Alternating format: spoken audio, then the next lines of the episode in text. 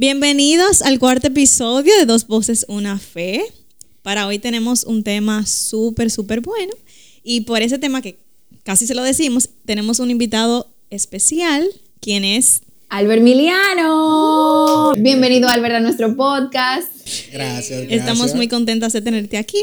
Y el tema de hoy, Marcel, es... Noviazgo y matrimonio. Uy, Tema bastante interesante. bastante interesante. Interesante y Creemos- necesario. Escuchen bien. Creemos- Interesante y necesario. Así es. ¡Escucha!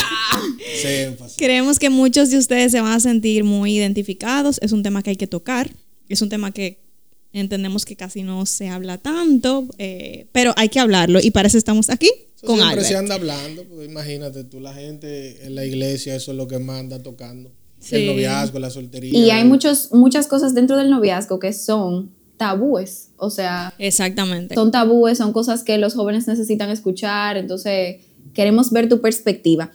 Este tema nosotros que- quisiéramos hablarlo desde la perspectiva de expectativas. O sea, ¿qué pasa cuando tú estás buscando una, una pareja, una novia, un novio, como sea? ¿Cuáles expectativas tú tienes? Después, cuando tú entras a ese noviazgo, ¿qué se dio? ¿Qué no se dio?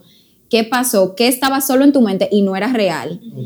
Eh, y luego expectativas al matrimonio y que no se dio y que no era real, que es tu perspectiva como un hombre casado. Exacto. Porque queríamos buscar esa perspectiva masculina. Hablando desde la experiencia. Desde la De experiencia. gente que llegaron a Go, ya yo cobré mis 200. Así mismo. Claro que sí, claro que sí. Entonces, yo creo que la primera pregunta para ti, Albert, sería, ¿cuáles siempre fueron tus expectativas para buscar esa pareja idónea para ti? ¿Qué era lo que tú estabas Bueno, buscando? En cuanto a lo de la pareja idónea, siendo honesto, eh, no tenía como algo súper idealizado. Yo no tenía algo como, eh, tiene que ser de esta manera y tal cosa y tal cosa, y si no es así, no, no. Yo lo que tenía era primeramente una decisión como cristiano, porque oye, ¿qué pasa? Yo hablo desde la perspectiva cristiana. Ujú. ¿Por qué? Porque la Biblia ni siquiera habla de noviazgo. O sea, cuando nosotros entendemos que en realidad cuando tú vas a tener una relación, tú debes de aspirar a un matrimonio. Claro. Ok, nosotros no nos saltamos algunas cosas y no vamos a ir directamente al matrimonio porque sabemos que tenemos que conocernos, tenemos que ver de si somos compatibles. Pero en realidad primero está la decisión personal de entender, yo quiero un matrimonio. O sea, esa decisión tiene que nacer en ti. Por eso creo que eh, nadie que no esté preparado para casarse debe estar pensando en noviazgo. Ese, esa es mi posición. Soy copastor juvenil y tengo muchos Totalmente. jóvenes que yo sé que, que están pensando en una noviecita y demás. Entonces yo no le puedo cohibir eso y decirle, eso es del diablo. Tú no lo puedes hacer así Sí. porque sé que como quiera lo hacen, son jóvenes y sabemos que eso sucede, pero mi consejo general sería que en realidad cuando usted decida tomar un matrimonio, que usted decida casarse, ese es el momento de usted avanzar en esa área. Es el momento de usted comenzar a pensar, bueno, quiero eh, tener una pareja, Eh, cuáles son mis intenciones, qué quiero lograr, qué quiero de un matrimonio, Claro. qué busco. Y yo creo que ahí es donde empiezan eh, por así decir, estos pensamientos. Como le dije anteriormente, yo no me idealicé. Yo simplemente dije, me quiero casar. No sé qué edad tienen ustedes, pero yo me convertí a los 24, 25 años. O sea, ya era un hombre y ya tengo 34 años. Wow. Y yo tenía esa decisión, yo, bueno, me quiero casar. O sea, yo, yo lo que quería era casarme, no quería un noviazgo, un matrimonio. Claro, eso es muy importante. Me gustó mucho cuando tú dijiste que el que está en el noviazgo tiene que tener esa meta del matrimonio. Claro. ¿Cuántas parejas, señores, que conocemos? Ah, ok, quiero que tú seas mi pareja, quiero que tú seas mi novia, quiero que tú seas mi novio, pero no está la meta de tomar ese paso. Ok, si ya tú tienes tantos años de relación con una persona, ¿por qué no tomar el paso del matrimonio? O tú te quedas en la relación y buscas llegar a esa meta, o simplemente dejas la relación. Que hay gente que se mete en un noviazgo para no ir solo Para- al cine, para Ajá. Oh, Dios. caminar agarradito de mano a Blumor, para tener fotico Pa' subirte en las estoy redes. siendo sincero, literalmente. Claro sí, es así. Hay gente que tiene su meta. Su meta es tener fotos de perfil con poloche iguales. Con un puca de un lado y ¿Qué? el otro con el garu. Sí, literalmente. Entonces, Para brillar las O redes para sanar cosas. Hay gente que entra en una relación para sanar cosas. eso es un error. Porque Error para mí nadie total. que no esté sano puede emprender una relación. Correcto. 100%. Porque no solo estás dañando a la persona con la que estás comenzando esa otra relación que de por sí ya es una relación eh, dañada porque tú no estás listo, sino que también te está haciendo daño a ti. ¿Por qué? Porque cuando eso no funcione, tú vas a entender que hay un problema. Y en realidad el problema está antes de tú comenzar esa Claro. relación y que, que tú no has sanado. Exacto, problema ¿Entiendes? interior. Exacto. Entonces yo creo que primero es identificar. Yo le digo mucho a una amiga mía. Iba a decir tu nombre, pero no lo voy a decir. Pero mi esposa y yo sabemos. Siempre le digo. Mira, en el momento que tú te decidas casarte, que tú lo tomes como una decisión, que tú digas, me quiero casar, que verdaderamente tú tomes la decisión, va a suceder. Mucha gente no le gusta cuando yo digo eso, porque dicen, no, ¿cómo va a ser? Ok, yo tengo tanto tiempo, yo sí estoy decidida. No, es que es una decisión como... Cuando tú decides casarte, tú haces que la cosa funcione. Todo fluye. ¿Quién? Todo el mundo, ejemplo, mira qué pasa con el noviazgo. Y vamos a desatar este rema. Santo. Ay, mi madre. Sí. Listos. Uno de los problemas más grandes que tiene, que vemos en la iglesia, y en general, porque son cosas que pueden quizás extrapolarse a lo secular, es que la gente toma los noviazgos como que fuera un experimento social. Yo empiezo a salir con alguien y dentro de esta relación yo empiezo a ver si me trata bien, si me escribe cuando yo quiero, si es un tipo como que detallita, si yo veo como que me hace reír, si yo veo... Entonces yo nada más estoy experimentando a ver si él califica. Oye, ya yo comencé el noviazgo, pero yo lo que estoy analizando a ver si él califica. Entonces cuando ven cosas como que no le agrada, dejan el noviazgo, dicen esto no funciona y como que no va y lo dejan. Y ese es el problema, de que nadie va a luchar por un noviazgo, nadie va a querer cambiar por un noviazgo, porque eso es fácil de desechar. Ahora, por un matrimonio, tú cambias. Claro. Si esa persona está haciendo cosas que no, oye, hay que fajarse para que esto funcione. Claro. Hay que hacer algo para que esto salga a camino, porque es un matrimonio. Entonces ahí es donde empezamos a moldear el carácter, ahí es donde comenzamos a decir, wow, yo puedo ceder por esta parte, puedo poner todo de mi parte, pero lo haremos por un matrimonio, no por un noviazgo. Así mismo. Tú lo vas a hacer por un, un ejemplo. Eh, puede ser que en el noviazgo, un ejemplo, eh, yo te hablo de la experiencia, porque también tuve esa mentalidad hasta que llegó el día, porque no, yo no tuve mi primera novia, no fue mi esposa. Claro. Entonces, yo aprendí, luego de, de cuando me casé con mi esposa, antes de eso, yo tomé una decisión. Desde antes de yo ser novio, ya yo le había dicho al Señor, mi próxima novia, o sea, es más, de hecho, yo había dicho a la que yo le di un besito a mi esposa. Yo me lo había propuesto. ¿Tú me entiendes? Porque ya yo no quería.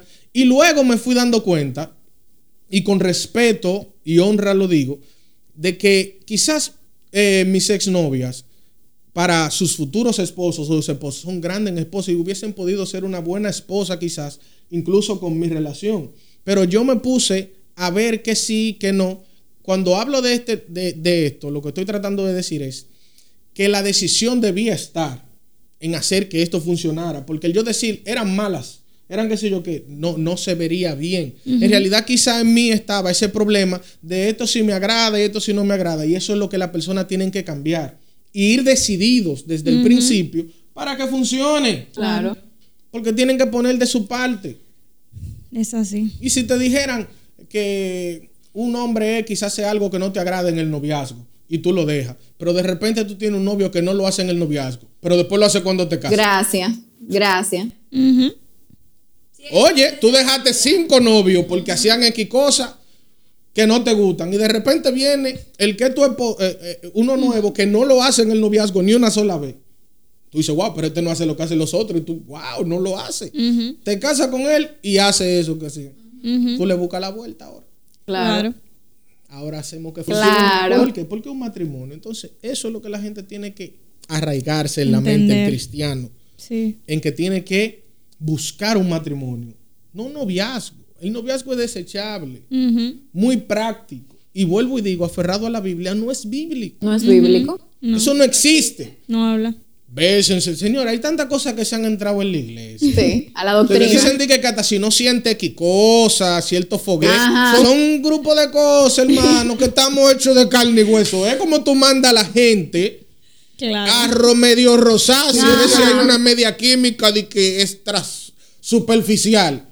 Para ver si va a funcionar. ¿Con qué cubetazo de agua tú vas a pagar ese tipo cuando lo ¿Entiendes? Entonces son cosas. Ay, Dios mío. Mejor le enseña a la Claro. persona que entiendan que el matrimonio es una decisión desde el principio, Así desde es. antes, para cuando llegues al matrimonio mantengas esa decisión y pueda salir a flote. Claro. Pero tú no le puedes instruir a la gente. Digo, no, conócete, mira, ve. Es más, wow. Es que no quiero entrar, No, es un tema. Eso es, entrar en rojo con alguna mira, cosa. No, eso puede ser otro. en rojo. Eso puede ser otro podcast, No, otro es tema. verdad, Mira, que tú ves que dan esos consejos en la iglesia, ¿no? Tú medio rosa, sí, más o menos tú vas sabiendo. Para como ver las si hay mujeres, para que, no, y para medir cierta cosa. Entonces, no, no, eh, tú Se me desató el fue. Sí, entonces no creo que sea lo correcto. Yo creo que el cristiano debe pensar y creer firmemente Claro. de que si toma una decisión basada en la dirección y la oración del cielo, todo va a fluir bien.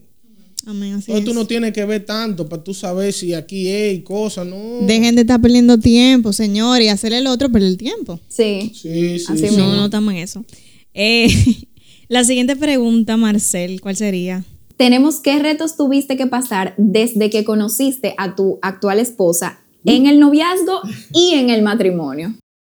Bueno, ¡Ay! en realidad fue todo un reto porque mi esposa es una mujer de carácter. Uy, muy Una bien. mujer de carácter, no, no era una loquita vieja de que, de que, de que mira, eh, eh, yo tuve un sueño que el que tuve. ¡Ay! No, no, no, sí, No, porque sueño. cual- sí, quizá otra caía en ese ganchito que quiso. No, mi esposa no era una loquita vieja, mi esposa era una mujer que estaba bien plantada, con su cabeza bien puesta, sabía Muy que bien, estaba, ¿tú me muy bien. Entonces no me la puso fácil. De hecho, ella y yo éramos muy amigos. Porque comenzamos una relación de amistad. Ay, Eso es para la, que, para la que creen. Digo, "Ay, no, que él es amigo mío. Ah, va a ser enemigo tuyo. Ajá. Claro, De la amistad. Ustedes ustedes no ven películas. claro. Es de la amistad que nace De la todo. amistad es de la amistad todo. que nace todo eso. Me gusta. De hecho, yo siempre les, les aconsejo. Vuelvo otra vez para lo de mi esposa, pero quiero aprovechar porque ahora me llegó esto. Le aconsejo siempre a la soltera, porque el hombre no tiene ese problema, es más las mujeres. El hombre fácilmente se enamora de una amiga. Eso Sí, puede sí. surgir, eso es Claro fácil. que sí. Las mujeres son como muy, no, que él es mi amigo. Lo y le voy a explicar algo. Esto es un consejo que le vale oro. Mira, yo soy hombre y te lo digo y- porque no siempre fui cristiano. Cuando tú conoces a un hombre en plan de conquistarte, tú no lo vas a conocer nunca. O sea, cuando el hombre te llega en plan de conquistar, tú no lo vas a conocer nunca.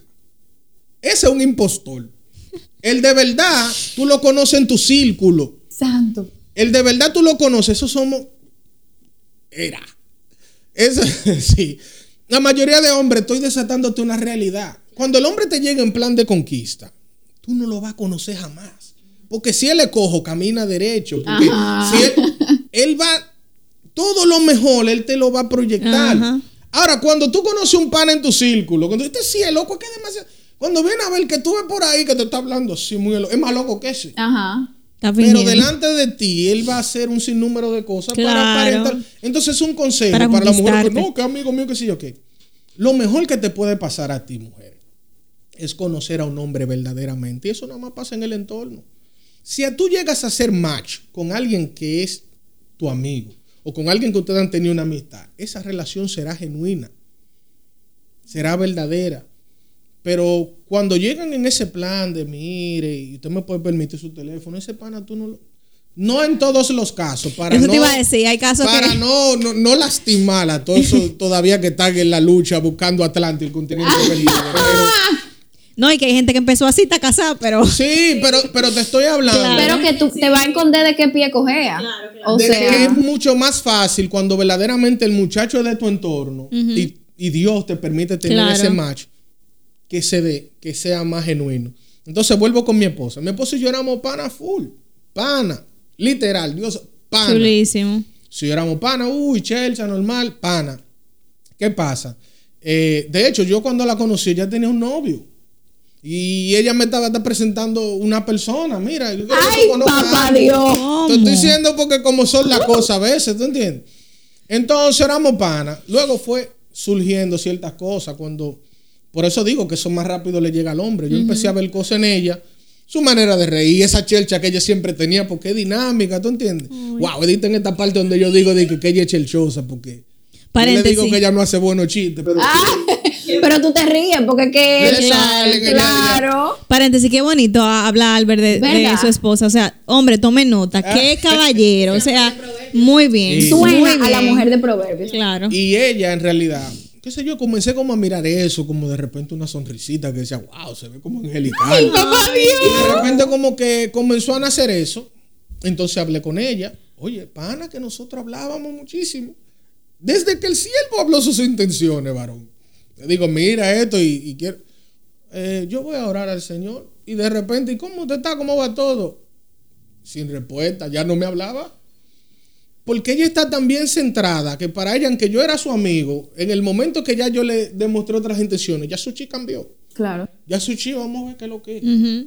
Inmediatamente. Yo no lo entendía, yo empecé a llenarme. Yo, yo empecé a llenarme. Yo digo, pero aquí, ¿por qué esta mujer no me contesta a mí? Exacto.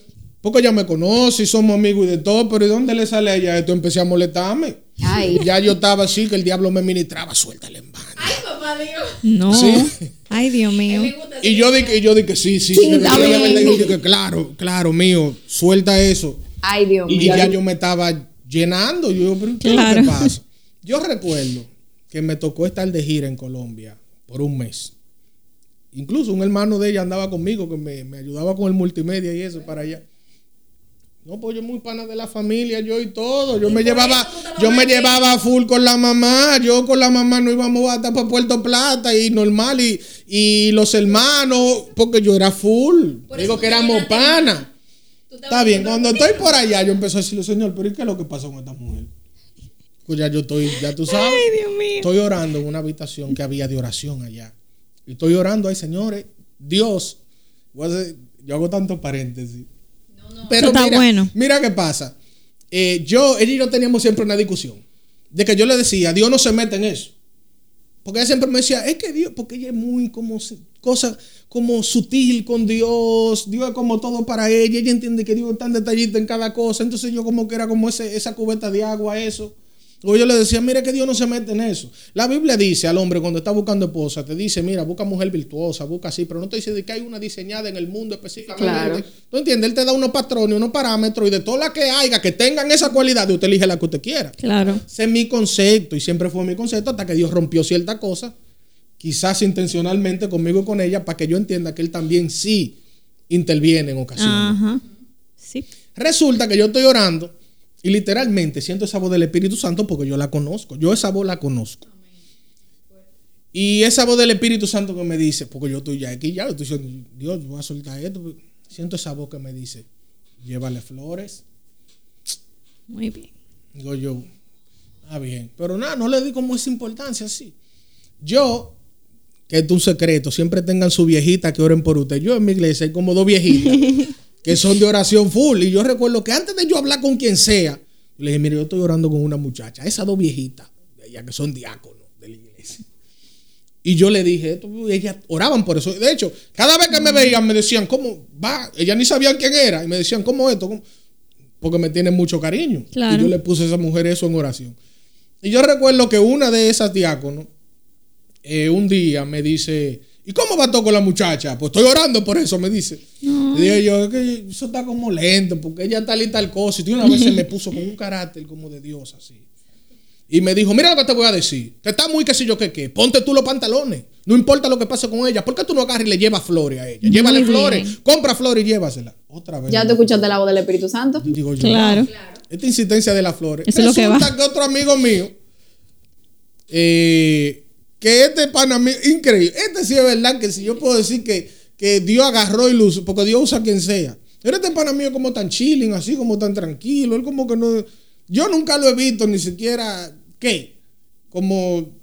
Es un tipo de esta persona que tú sabes que son cristianos porque su carácter dice yo soy cristiano. Pero no una gente que anda de que todo el tiempo de que, de que aleluya de que. No, un tipo cristiano y plantado. Ujú. Pero voy saliendo un día y también me pregunta, Albert, ¿y qué es lo que pasa con la muchacha? ¿Cómo va todo? Y le digo yo, no, que eso está como. Llévele flores, me dice. Ya. Otra vez lo de las flores. Otra vez están confirmados. Otra vez lo de las flores. Pero te digo que no me habla ni me contesta. Me tiene ya que yo estoy, porque a veces me responde, pero tú sabes, Sí. cuando me respondía yo botaba sangre, porque era cortante a un nivel. Cada respuesta de ella me soltaba A sangre, que yo podía así. desa- que había que ponerme una pinta en el hospital. Dios mío. Y digo yo, pero ¿y qué es lo que pasa con esta muchacha? Qué fuerte. Resulta que llegó el día donde ella va a hablar conmigo ya, porque hemos estado orando por separado. Llega el día donde vamos a hablar, Ella te dijo un día. ya serio, ajá, de la respuesta. y vamos a hablar ya.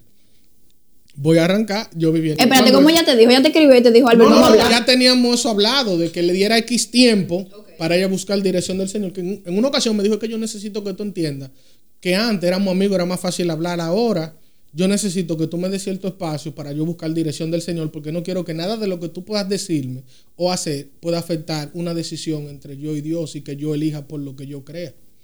Yo le respeté eso. Está bien. Resulta que el día que nos vamos a juntar, normalito, viene el siervo y dice, dame a comprar las flores. Y cuando yo voy a la floristería, surprise, eh, ya no quedaba nada. Y dice la muchacha, ah, es que ya, y, y no ha llegado más mercancía, que sé yo qué. Y ya yo venía para acá. Y digo, está bien, me voy. Y cuando voy saliendo, ese instinto me dice como, y me devuelvo. Y le digo a la muchacha, mira, y no aparece algo. Y dice ella, déjame entrar al almacén. Entró como, no sé, siempre tienen como una nevera grande esa gente. Y entra para allá atrás y me dice, ma, mira, yo te veo tan decidido a ti que yo no sé a qué es que tú le vas a regalar estas flores. Me dice la pero yo te voy a arreglar algo. y Muy empezó a ir bien. y me arregló un ramo como mixto. Me arregló un ramo. Cuando me arregla mi ramo, yo te estoy hablando de esta historia, pero tú dijiste cuál fue la lucha que yo pasé con ella, ¿verdad? Cuando vengo, ella vivía aquí en Bávaro, yo vivía en Higüey. O sea que cada vez que nos juntábamos, yo era viaje. Ya tú sabes. Yo casi tenía, yo mantenía una bomba de gasolina. Dios mío. Sí. Y, cua- y cuando vengo de camino, no con mi ramo de flores ahí normal. Cuando nos juntamos, eh, salgo con mi flores, tipa, pero seria, seria así, como que yo no seria. Ah, gracias, va. siéntate. Oh, oh. Tú pensabas que te iba a decir, esto no va para Espérate. parte. Ay, mi madre. Me dice, tengo mi respuesta. Está bien. Pero seria la sierva. Sí, sí, eh, tengo mi respuesta. Y, eh, yo tengo tiempo ya conociéndola y oramos para lo del noviazgo. Entonces, cuando terminamos de hablar, ella me dice, tengo la respuesta, pero me da como eh, el sí, pero dentro del sí me dice, pero ahora es que vamos a comenzar a, como yo empiezo que, ok, ya tú eres mi novia, somos novios. No, ahora es que yo voy a comenzar a tratarte a ti eh, eh, como pareja. Yo sé que la oración antes, ¿no? Entonces ya yo, yo estaba medio molesto, ya yo estaba medio... Claro. Y digo, no, pero yo cuánto. Y me dice ella, estas palabras textuales, que nunca la voy a olvidar. Tú sabes, Catherine, que yo nunca voy a olvidar estas palabras. Me dice de que, te voy a decir algo. Si hay algo que yo no soporto, ni me agrada, ni me gusta, Oh son las personas orgullosas. Y tú eres orgulloso. Te desarmó en dos segundos. ¿Y qué Ay, tú le dijiste? Dios. Pues tú me estás- yo lo que entendió mi mente, a veces yo estoy mal. Si hay algo que yo detesto, no soporto ni me guste a ti. Eso, fue, eso fue lo que. Eso fue lo que el diablo te susurró. Mm, dos. Dios mío. Cuatro. Ajá. Eso fue lo que yo entendí. Y ya yo estaba así como que ya. Digo, yo te voy a decir algo. Quizás yo soy orgulloso, pero tú lo eres más que yo. Ay. Sí, pues yo no me iba a quedar así. Y quizás tú lo eres más que yo.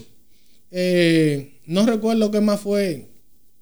Y le dije, pero, pero tú lo eres más que yo. Bueno, eh, está bien. Y yo voy ahí como, como, como a... Y escucho esa voz del Espíritu Santo, así otra vez, que me dice, a la cosa bien. Esa palabra como que me marcó. Y dije yo, le dije, mira lo que voy a hacer. Si tú lo que quieres es que, aunque ya oramos, hicimos todo, intentemos a la manera que tú entiendes. Yo como hombre de Dios voy a hacer las cosas bien.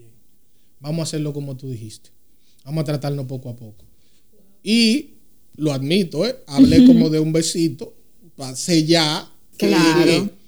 Y, y me dijo en mi cara, es que yo no estoy enamorada de ti. Yo no puedo besar". Ay. O sea, yo- así, así, eso es para los que se rinden. Mire, esto es lo que yo estoy diciendo, es para los que se rinden, de que- porque le dijeron de que, ay, manito, ay, Pero difícil. manito". Y eso dice que lo desarma, eso no es nada, mi hermano, ¿oíste? Eso un manito no es nada. Y ella como que me dijo, eso tengo que ser sincera contigo, porque aunque tú me agradas y todo, yo, yo no estoy enamorada. Y ahora entiendo, porque es que ella estaba muy decidida a un matrimonio. Ella quería estar plenamente Claro. enamorada al momento de dar paso. Exacto. Está bien. Decido eso, me voy. Resulta que vamos para una cena de la iglesia y eso. Fue nuestra primera salida que hicimos así como para intentar las cosas. Y fue una, una cena de la iglesia. O sea que público. sí. Santo. Y cuando venimos de allá, que la, la estoy trayendo a su casa, me dice ella, ¿tú sabes por qué yo te di la oportunidad a ti? Yo le dije, ¿por qué? Porque me llevaste flores ese día. Ay, para que tú veas. Ay, Dios Tuve la mío. incidencia de- del Señor. Llévale porque uno flores, tiene llévale que escuchar flores. y tanto que me insistió. Porque le llevé flores. Y eso para mí fue una enseñanza Claro. tan grande que me dio el Señor.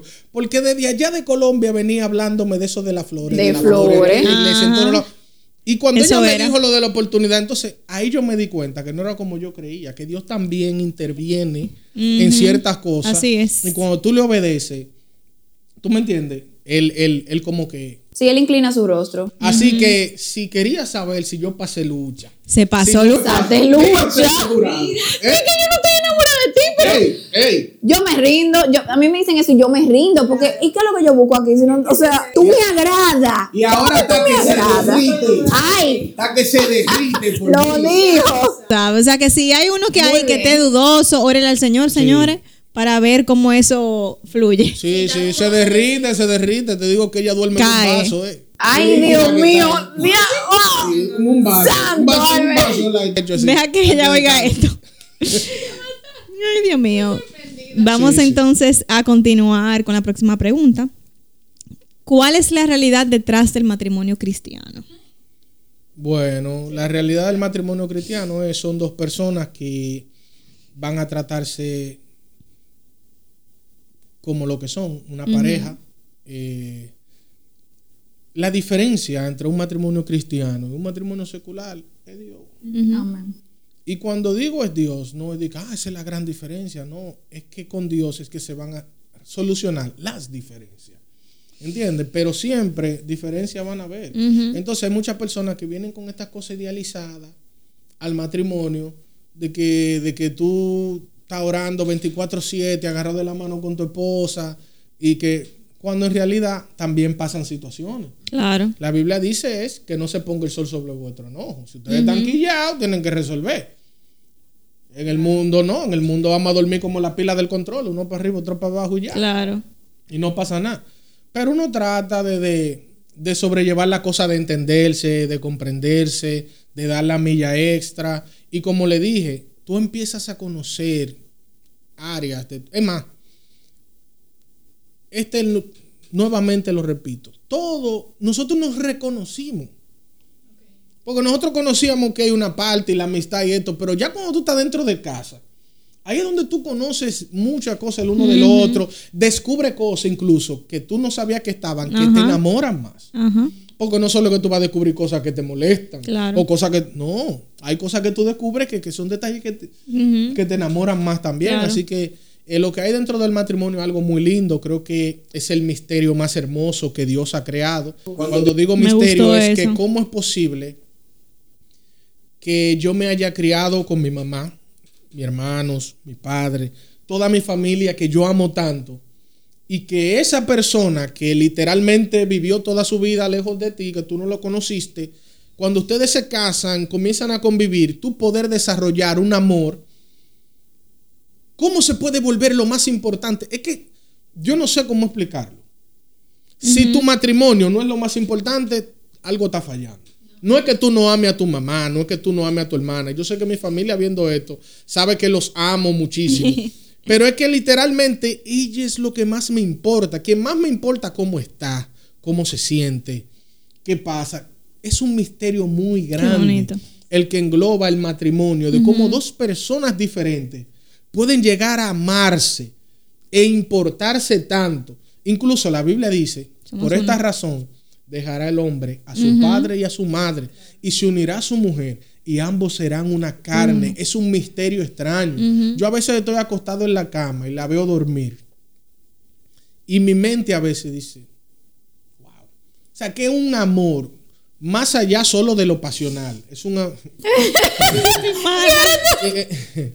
No, es Que- que, wow, qué bonito. no, verdad. es que es algo, por eso digo, para mí es un misterio. Claro. Porque todavía yo no pensaba, yo creía que yo me había enamorado. Yo te estoy siendo sincero. Para mí yo me había enamorado. antes de yo casarme. Claro. Yo creía que yo me iba a enamorar. No, esto es amor. ¿Tú me entiendes? Algo que va más allá de que esto no me molesta de una diferencia. Es, es- es muy diferente. Es muy diferente. Yo creo que el, el- el misterio más grande que hay en la tierra es cómo Dios puede unir dos personas de mundo totalmente distintos. Que no se conocían nunca y luego cuando se conocen, ok, ¿Sabes lo somos tú llegar? Tú sabes lo que tú amas, por ejemplo, tú a tus padres, ustedes a sus padres. Muchísimo. Lo importante que son para ustedes. Y yo decirte que tu esposo te va a importar más. Tú ahora mismo no lo vas a creer. Yo no lo entiendo. Tú ahora mismo no lo vas a creer. Yo tampoco, pero, Pero olvidico, tú ahora mismo no lo vas a creer. sí. Pero lo vas a vivir. Y te vas a acordar de estas palabras que te estoy diciendo. ¿Cómo sucede? No sé. Pero pasa. Qué bonito. Wow, yo estoy, o sea, yo estoy sin palabras. Yo estoy escuchando esto y yo te dije que mi barra al empezar el podcast estaba aquí. La barra está aquí ahora. De que el que no hable así, cancelado, fuera. No, no, no, no, no, es que no, es que hay- tiene que haber una expectativa de, de lo que Dios va a poner en tu corazón, pues, en lo que Dios va a poner en el corazón de ese hombre, o sea, cómo Dios va a mover ese hombre.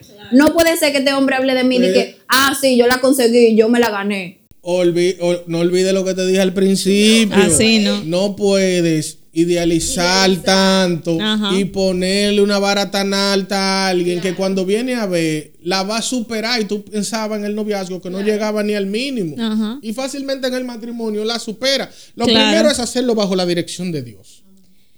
La base de todo. No está escuchando el que este sí, aquel no. Este bonito, este no sé qué, no. Y hacer las cosas bien. Ustedes como mujeres pueden mirar su entorno, vuelvo y digo. Muchas veces está cerca en el círculo. A los hombres, el consejo que siempre le doy es, número uno, no enamore amiga. Si son amigas, está bien, tú te guayaste ahí. No enamores la amiga, no. Deja eso pasar. Ese es mi consejo, no se queme en esa área, porque después que ya usted está quemado en el que usted se le ha tirado a varias, nadie quiere ser la que recoge al que todo el mundo deja. Ay, sí. Nadie quiere Ay, ser de que, "Ah, sí. yo le hice caso al que todita guayá.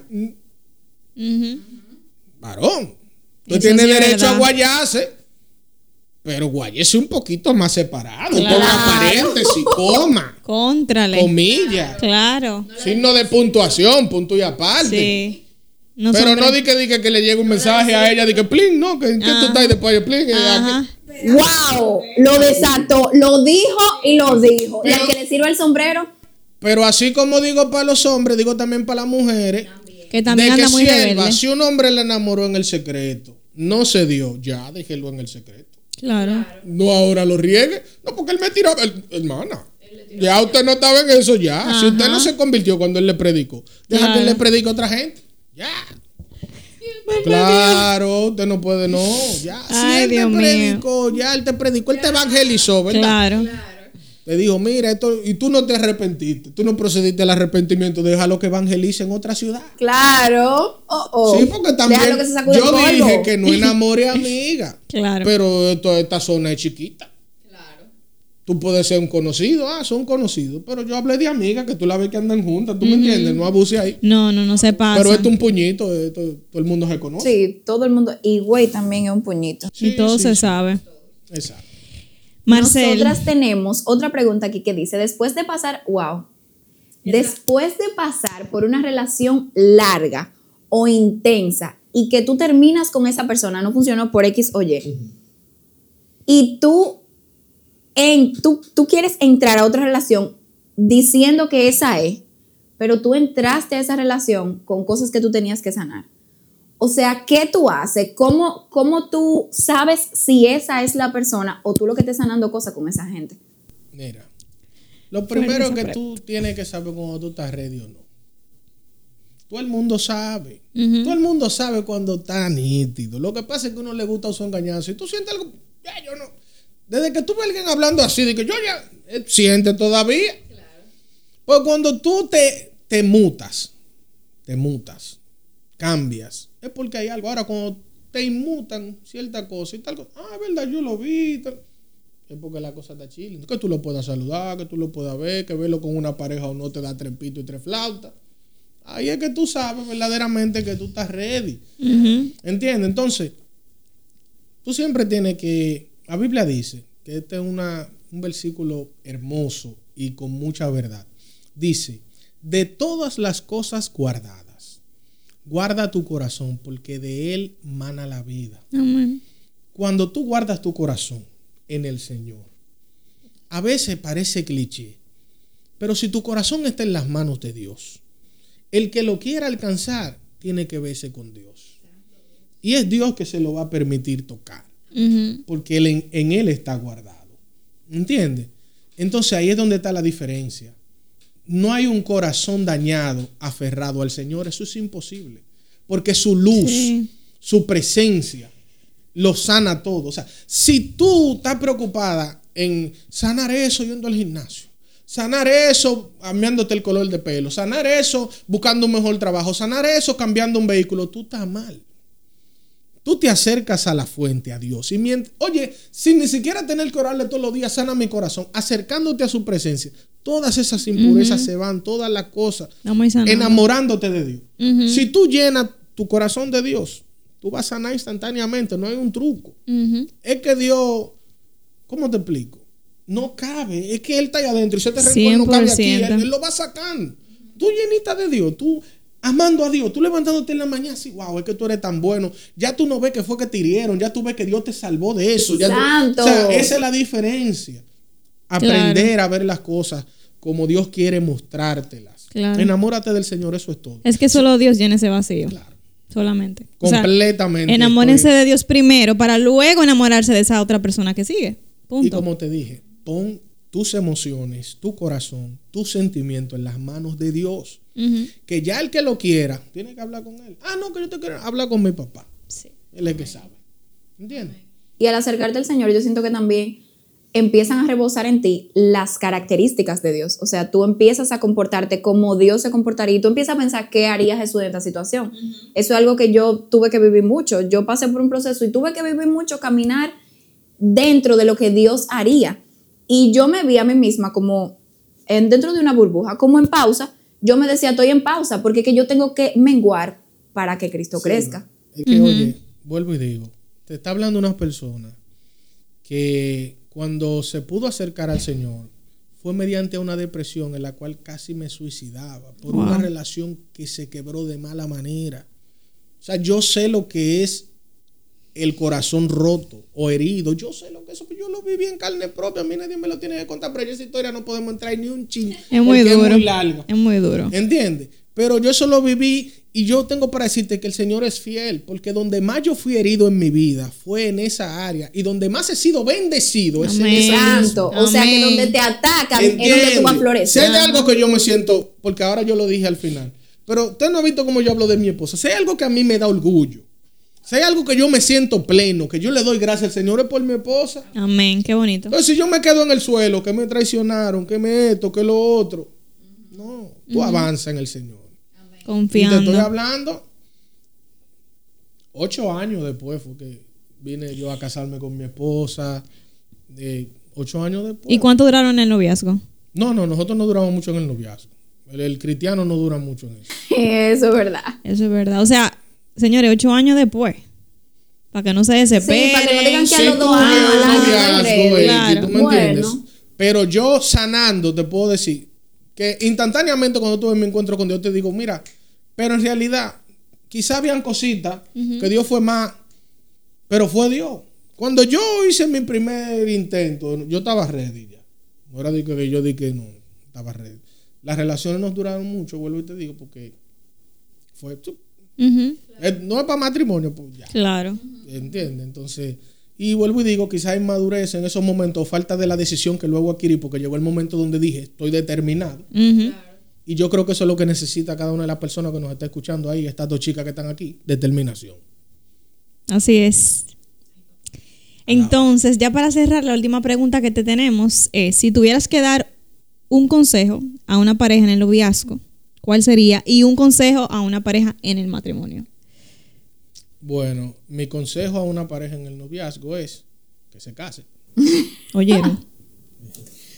Que se case. Si este consejo es para la gente que verdaderamente pasan el trote en Dios, Amén. el matrimonio. Exacto. Sí, porque el noviazgo, vuelvo y digo, es, si ustedes ya decidieron darse la oportunidad, eso es lo que yo- por eso es que yo hablé del matrimonio, porque usted no debe darse la oportunidad para intentar, es que el noviazgo no es un experimento. Yo no sé si fue que no me entendieron al principio, quizás, o lo dije muy rápido.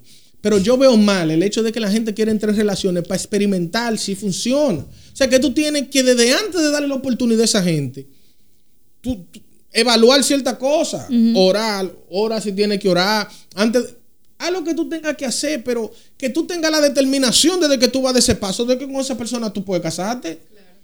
Pero no es que tú entres nada más con la, con la vaga idea de que no. Y después a ver si nace, no. O sea, digamos que no se dé. Pero desde antes de tú comenzar el noviazgo, ya tú tienes que estar pensando en que con ese te puedes casar. Sí, tú tienes que venir con la O sea, si tú intención. todavía no tienes, si me puedo casar con él, no avance. No lo comience el noviazgo, ni lo empiece. Alguna cosa tiene él que tener, o ustedes han, han hablado algo en la oración o lo que sea, o tú has visto algo en su carácter que te diga, yo me puedo casar con él. Así es que se debe comenzar un noviazgo súper mínimo para casarse. Y si empezaste ese noviazgo y tú sabes que no cumple con esa característica, si tú no fuiste a buscar el matrimonio, sal de ahí huyendo porque es que no va a ser un noviazgo por con eso fruto. te digo, no tiene ni siquiera que salir huyendo. Porque tú antes de darte la oportunidad tienes que saber si él quiere casarse. Claro. Porque es que la gente va como muy Que rápido. te lo dejen claro, porque si Porque no. que este evangelio no puede ser de que, wow, se ve linda esa foto. Porque tú sabes cómo es que empiezan. Sí. Cuán- No dicen que es linda esa foto, no. Porque te dicen, es, wow, cuánta gracia. ¡Cuánta gracia! Cuánta gracia, de verdad. wow. Y después, ¿qué dicen de la gracia? No, después que te dicen cuánta gracia, vienen con la profética. Tú sabes, wow, usted no me lo va a creer, pero yo me soñé con usted. Ah, claro, el famoso sueño. La sierva tan que no quiere ni leer la historia de José por Ay, culpa Dios de mío. No quieren saber de nadie que sueñe. No quiere saber los Sí, sueños. porque tienen que haber otra cosa porque usted puede hablarle. Porque Claro. si sube una historia, háblale de esa historia. Tú no Claro. quieres decirle, te soñaste con ella. Claro. Sí, sí, sí. Tú no viste la reacción. Ay, que so- porque eso es la reacción que usted provoca. Así se ve usted cuando dice que soñó con ella. Ajá. No, de- deje. Descansa, descansa. Descansa. claro que sí, así mismo. Ay, Dios mío. ¿Y Eh, tu consejo a la pareja del matrimonio? Bueno, mi consejo matrimonio. para el matrimonio es ceda.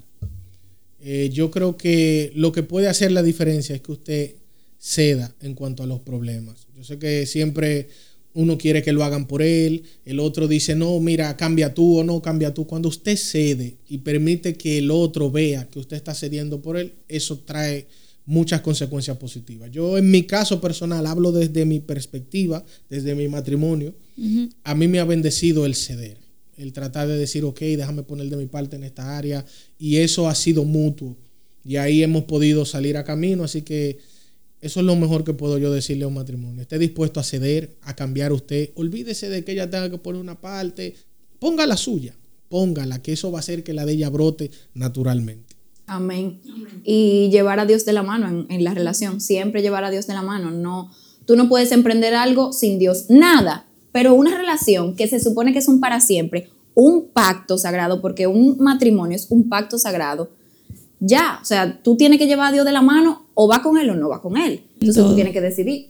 ujú. Entonces, señores, esperamos que esto haya sido de bendición. Eh, la Ay, verdad sí. es que yo siento que hay mucho material para usted escucharlo y volver a Ay, sí. escucharlo. Ojalá nosotros podamos seguir hablando con algo, Así pero mismo. nada. Y hay un testimonio pendiente ahí. Exactamente. Hay un podcast entero. y- Ajá. y hay un podcast entero. Porque Pero- sí, en el nombre de Jesús. Así Amén. que nada, quédense con nosotras en un próximo episodio. A explorar ideas a dos voces y una fe.